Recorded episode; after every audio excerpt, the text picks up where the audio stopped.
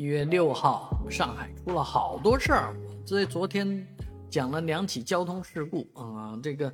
结果居然还有海江面上的事儿啊。海事部门也传来一个呃交通事故啊，一条疑似没有人的船，邦当撞到这个岸边上堤坝上啊，这个船是失控的，很大程度上有可能是船上的人啊睡着了啊。那那至于为什么失控啊，可能还得等待进一步的调查。